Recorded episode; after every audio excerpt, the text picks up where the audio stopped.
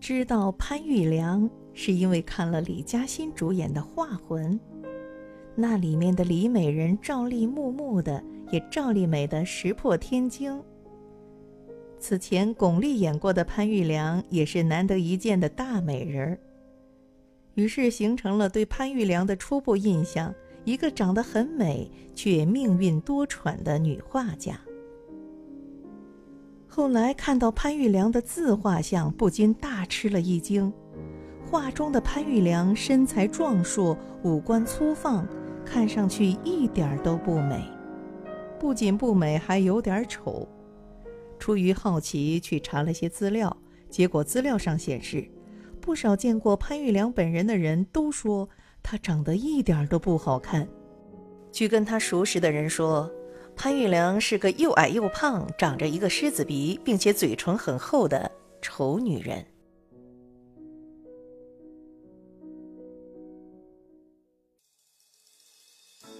真实的潘玉良远远比影视剧里那个美得惊人的潘玉良更有震撼力。谁都不能否定，外貌是女人天生的通行证。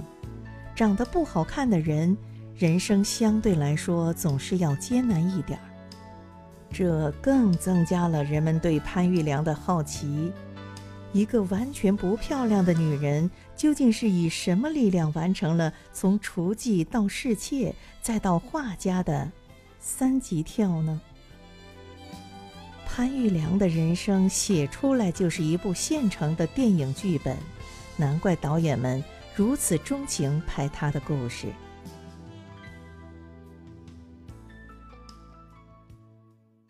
潘玉良本来姓陈，自幼父母双亡。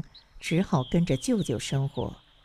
舅舅有次赌输了，就把年仅十三岁的潘玉良卖到了安徽芜湖的一家妓院，无奈被抛入风尘。这完全不是他的错，后来却被存心不良的人当成了攻击他的理由。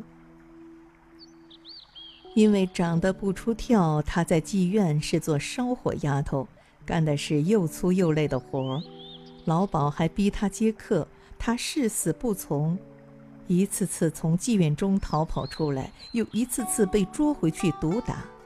期间，他还试图跳水上吊，都因看管过严而没有得逞。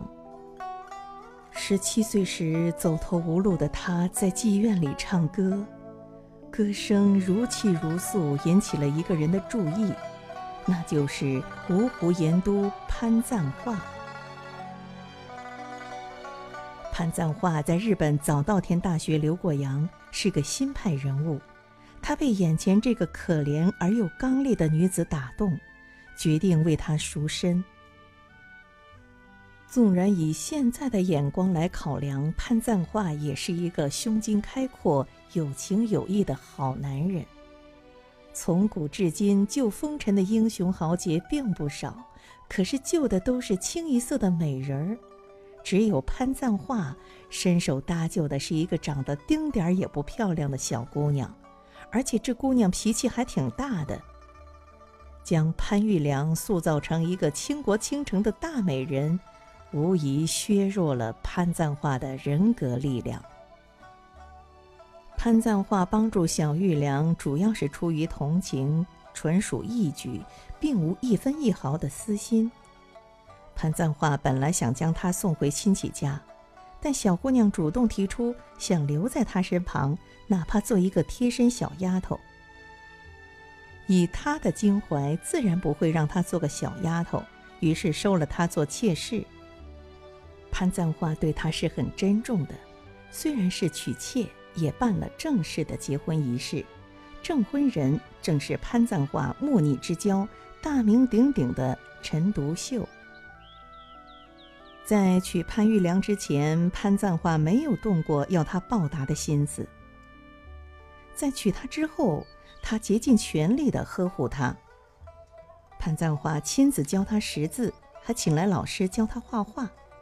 潘赞化对她没有一丝一毫的看轻，知道潘玉良受过太多的苦，所以加倍地怜惜他。正是因为这份恩义。潘玉良始终对潘赞化感念不已，他毅然将自己的姓改成了潘。在自己的名字之前冠以他的姓氏，因为潘赞化不仅给了他婚姻，更给了他重生的机会。一个没念过什么书、十几岁才开始学画画的人，居然在老师的调教下展现出了惊人的绘画天赋。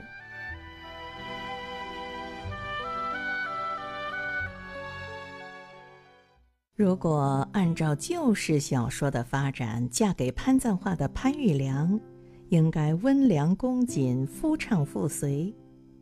可是他偏偏不愿意只做个温顺的小妾，他要画画，不是在家里画几笔自娱自乐，而是到处求学学画画。先是考上了上海美术专科学校，后来索性远渡重洋，跑到了巴黎。画画也就罢了，陆小曼也画，潘素也画，连宋美龄都要画几笔国画呢。他们画画只当成怡情养性的手段，画的也大多是清雅的花鸟山水。潘玉良呢，不画则已，一画就画起了人体，而且还是裸体女子，这在当时是冒天下之大不韪的。在潘玉良习画的那个年代，政府是不允许人们画裸体的。他就趁去浴室洗澡的时候，偷偷的画。有次差点被一个大胖女人打了出来。回到家里，他对着镜子，忽然想到，我自己不就是很好的模特吗？想到这里，他就脱掉衣服，对着镜子开始画镜中的自己。除了画人体之外，他在言行中也不拘小节。一次和同学外出写生时，潘玉良到雷峰塔墙圈里小便，这时一伙男同学过来了，同学喊潘玉良快出来。潘玉良蹲在里面说：“谁怕他们？他们管得着我撒尿吗？”还有一次，大家讨论起一个女诗人以狗为伴，与公狗相交的八卦，潘玉良无所顾忌地发言。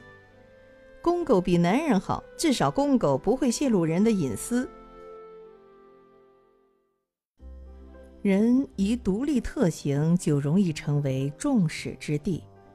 有人挖掘出潘玉良曾为厨妓的艳史，一位女同学甚至要求退学，发誓不与妓女同校。只有潘赞化仍然一如既往的支持他，包容他。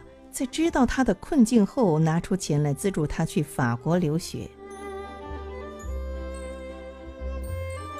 潘玉良在法国考上了里昂国立美术专科学校，与徐悲鸿同校，专攻油画。他在留学近九个年头后回国，一度确实也在老师刘海粟以及同学徐悲鸿执办的美院当过教授，并且出版画册、举办展览。即便如此，人们并没有停止对他的攻击和诋毁。在他举办的一次画展上，展出了一幅优秀人体习作，人力壮士。某一天，被人贴了一个纸条，上面写着“妓女对嫖客的颂歌”。对于曾经有过所谓污点的人，人们表面上再尊敬，骨子里仍然很有优越感，仿佛是因为他们的包容。那些人才能摆脱身上的污点，获得重生。可是潘玉良这个人呢，好像完全不把在妓院待过当成污点。他理直气壮地画人体，理直气壮地当教授，理直气壮地办画展，一点也不瑟缩，一点也不收敛，这就惹怒了当时的社会主流。连潘赞化的大夫人也看不过眼，跑到上海来将他叫回家，无比威严地宣布。不要以为你在外面当了教授就可以和我平起平坐了，在这个家里，我永远是大的，你永远是小的。既然险恶逼仄的环境容不下他，那就走吧，去一个更远、更大、没有流言的地方。一九三七年，四十二岁的潘玉良再次去国离乡。潘赞化依旧送他到黄浦江码头，将蔡锷送给他的怀表送给爱人作为临别纪念。这一去就是四十年，直至老死，潘玉良再也没有回过中国。这四十年间，他和潘赞化一直隔岸相望，从来没有中断过联系。潘赞化常常给他寄宣纸，还托人给他带去国内的物品。有一段时期，潘玉良特别想回国，潘赞化去信暗示国内风雨交加，不宜归来。如果潘玉良执意回国，估计躲不开那个年代的风风雨雨。狭路思难行，意欲一雁声。路从今夜白，月是故乡明。这是多年后潘玉良给潘赞化写下的一首相思之诗。当时中法还没有建交，潘赞化过世两年后，潘玉良才从大使馆的人口中得知潘赞化去世的消息，悲痛欲绝。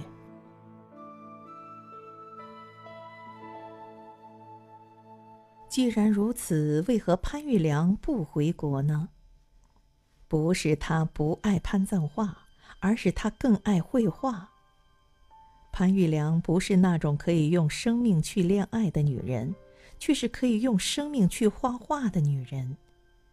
他坚持留在巴黎，是因为这里开放包容的环境更适合他创作。有传闻说他和徐悲鸿创作理念不同，而当时徐悲鸿在国内是权威人物，他不愿意回国去听他的那一套。在巴黎时，潘玉良自称“三不女人”：不谈恋爱，不加入外国籍，不依附画廊拍卖作品。他整天待在一个窄小的阁楼里，全心投入画画。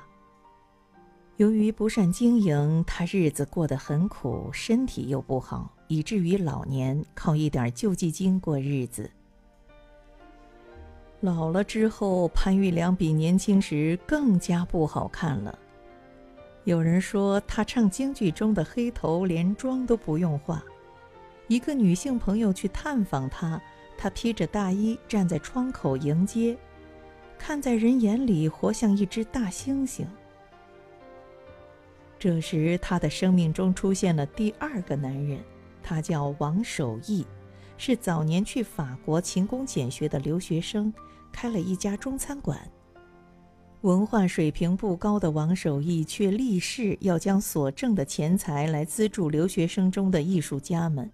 他一直资助潘玉良，潘玉良有空的时候也会去他的餐馆坐坐，唱一段京剧。就是这个男人给了潘玉良在异国他乡唯一的一点温暖。王守义不仅仅是生活上照顾他，还帮他接洽画商、保管画作。至今我们所见到的几千件潘玉良画作，都是王守义不惜重金、费尽千辛万苦从法国运回中国的。为了这份恩情，潘玉良为王守义做了一个雕塑。至死都摆放在他的卧室里。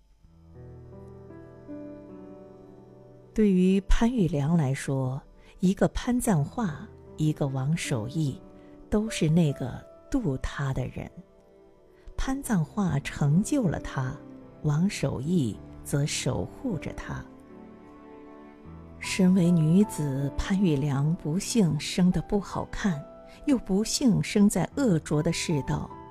浊浪滔天中，幸而有他们用温情撑起的一叶小舟，送他一程又一程。潘玉良终身都以潘赞化的妾室自居，虽然晚期和王守义同居过，也是如此。在异乡漂泊了四十年后，潘玉良在贫病交加中死去。临终前，向守在他身旁的王守义交代了三个遗言：第一，死后为他换上一套旗袍，因为他是中国人；第二，将他一直带在身边的镶有他跟潘赞化结婚照的项链和潘赞化送给他的临别礼物怀表，交给潘家后代。第三，一定要把他的作品带回祖国。王守义不负所托，倾力完成了他的遗愿。就在潘玉良去世之后不久，王守义也因恶疾去世。朋友们把他葬进了潘玉良所在的墓穴。这两个异乡人总算在去世后可以相伴抵御漂泊在外的孤寂。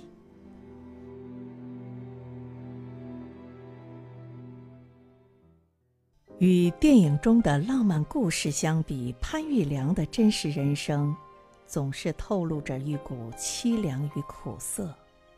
很多人提起这位民国最知名的女画家来，不免为她感到唏嘘。以世俗的观念来看，潘玉良生前是一个典型的失败者，没有美貌，没什么朋友，没有钱，最后连健康都失去了。他的后半生多半和贫病两个字纠缠在一起，而这一切只不过源于他热爱画画。如果潘玉良不选择画画，或者画风不那么大胆的话，他原本可以留在国内，生活在爱人的羽翼之下，过着安稳的生活。如果可以重来，潘玉良还会这么选择吗？直到看了毛姆的《月亮和六便士》这本书之后，才明白，潘玉良和毛姆笔下的斯特里克兰德是一类人。斯特里克兰德原本是一个证券经纪人，家庭美满，生活安定。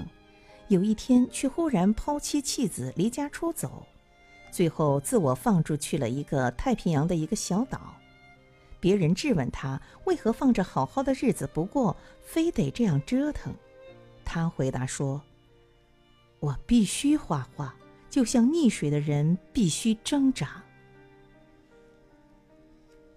被梦想击中的人，其实是没有选择的。斯特里克兰德如此，潘玉良也是如此。他唯有迎着梦想一步步走上去，哪怕厄运与之相随，哪怕通往的只是虚无。